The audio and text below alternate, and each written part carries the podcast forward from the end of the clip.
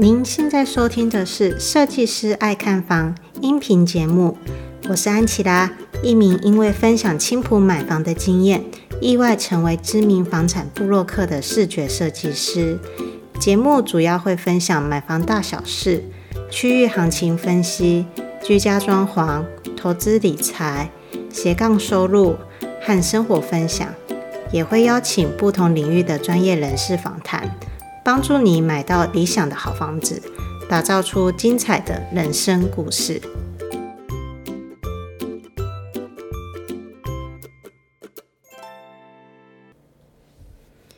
大家好，我是安琪拉，欢迎来到我第一次的音频节目。那首先，我先分享一下为什么我要想要开 Podcast 的音频节目，主要原因是因为。我在写部落格的时候啊，其实我大部分部落格我都是用会诊的。那资料呢，其实可能每一两个礼拜，然后就会会诊一次，才会写成一篇文章。但是有很多主题类别的东西，比如说是粉丝们问的一个小问题啊，那这些东西其实虽然说也是很值得分享出来的，可是呢，它。写成文章的话，可能没有办法写成一千字或两千字。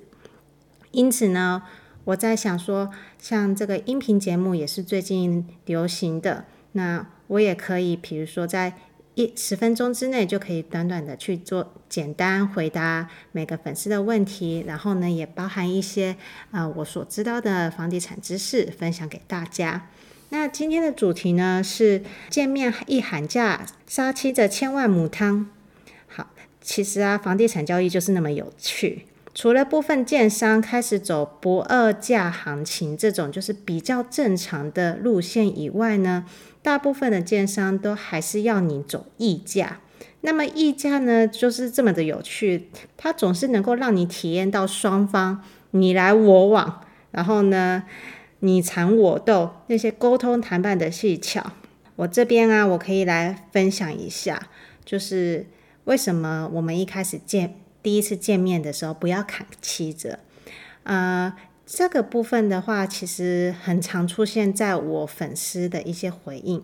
他们有时候就会跟我说啊，那个建商的服务态度很糟糕，要卖不卖的。后来我一问。再问下去的时候才知道，哦，原来他第一次见面的时候啊，可能就砍价的时候就可能砍得比较狠一点。但我觉得他并没有错，因为其实如果你是在中古屋的市场行情来讲的话，那你如果遇到比如说投资客断头啊，或者是对方急售啊，你一见面你发现，诶，你有经验了。那你也发现说，这一个格局物件是你要的，你可以直接就是当当天谈，当天下斡旋，然后就马上成交，然后直接砍砍到六折七折，只要屋主愿意就好。可是预售屋就不是这么一回事了，因为预售屋它是第一手建商，他一定会保住同样的那个实价登录，他不会让他自己的实价登录太过难看。对，所以很重要，实价登录。因为呢，我们每一个人都一定不管怎么样买卖房子，一定会上网查询实价登录的行情嘛。建商他一定不会想要破坏自己的行情，因此呢，他再怎么算你便宜，他一定都有一个底线。所以呢，其实啊，购屋第一步的时候啊，比如说这个区间，它本身每一平单价就已经三十几万了。再去那个建案去跟他砍个二十六、二十七万，其实代销小姐反而会觉得说啊，你是来闹的，你可能你，那他就会没有那么想要继续跟你谈下去。所以呢，真的是我我自己也想要说一下，嗯，我们是身为买家嘛，但是呢，中介跟代销怎么说也是服务业，代销他们也是人，碰到这些比较是有摆价值的啊，或者是气势凌人的啊，他们可能会宁愿放掉不接待。所以我只想这边想强调的是说，服务业也是很重视 Kimo 级的，买卖交易他也会想要卖给诶有诚意的买家。如果你想要议价的话，我觉得真的，一开始你看房的话，就当做看看就好，一开始不要先砍价。你真的有兴趣的话，你第二次、第三次。你带着你的家人、你的亲朋好友去看三四次，差不多第二次、第三次的时候，建商就会发现说：“哦，你是来真的，你真的好像。”好像有那么一点机会可以成交，当然这个时候呢，你也要跟你家人告知说，哦，你去看房的时候千万不要一味的称赞，你就是去看完，看完也不要表现任何喜欢或厌恶的表情。回来的时候，然后呢，代销讲一讲，然后就离开了。那代销呢，其实基本上只要长辈有去看的话，他一定会先再做第二次的让步。建商这边是很有趣的。代销小姐在上面就是主任，主任上面再来就是协理，协理在上面是总经理。代销小姐她有她的那个算是傻逼死，她打折的底有限。那如果他打到那边不能够再打的话，他会去找主任。再来就是，比如说你是团购三间房间的话，就可能就会跳到协理那边，然后去做砍价的动作。所以呢，每一个阶级他能够帮助你砍的价位是不一样的。因此呢，在表现初期呢，你有展示出你最大的诚意。那越到后期的时候啊。建商他也会越想要帮你促成这笔交易，很快的就会有一些议价空间，就是 kimoji 是很重要的，不要到最后就是慢走不送。我这边可以再分享一个，就是初期我看房的时候，我跟我先生看房啊，嗯、我先生是一个也是 B 型处女座，很容易敢冲敢言，就是诶被别人激的时候就不行，一定要返回去的。所以呢，当初我记得我们在 A 十八看了一个建案的时候，代销小姐她可能也是心急了，想要急着成交，老公就直接开了一个价，但是其实他开了一个，他开那个价位还算蛮合理的。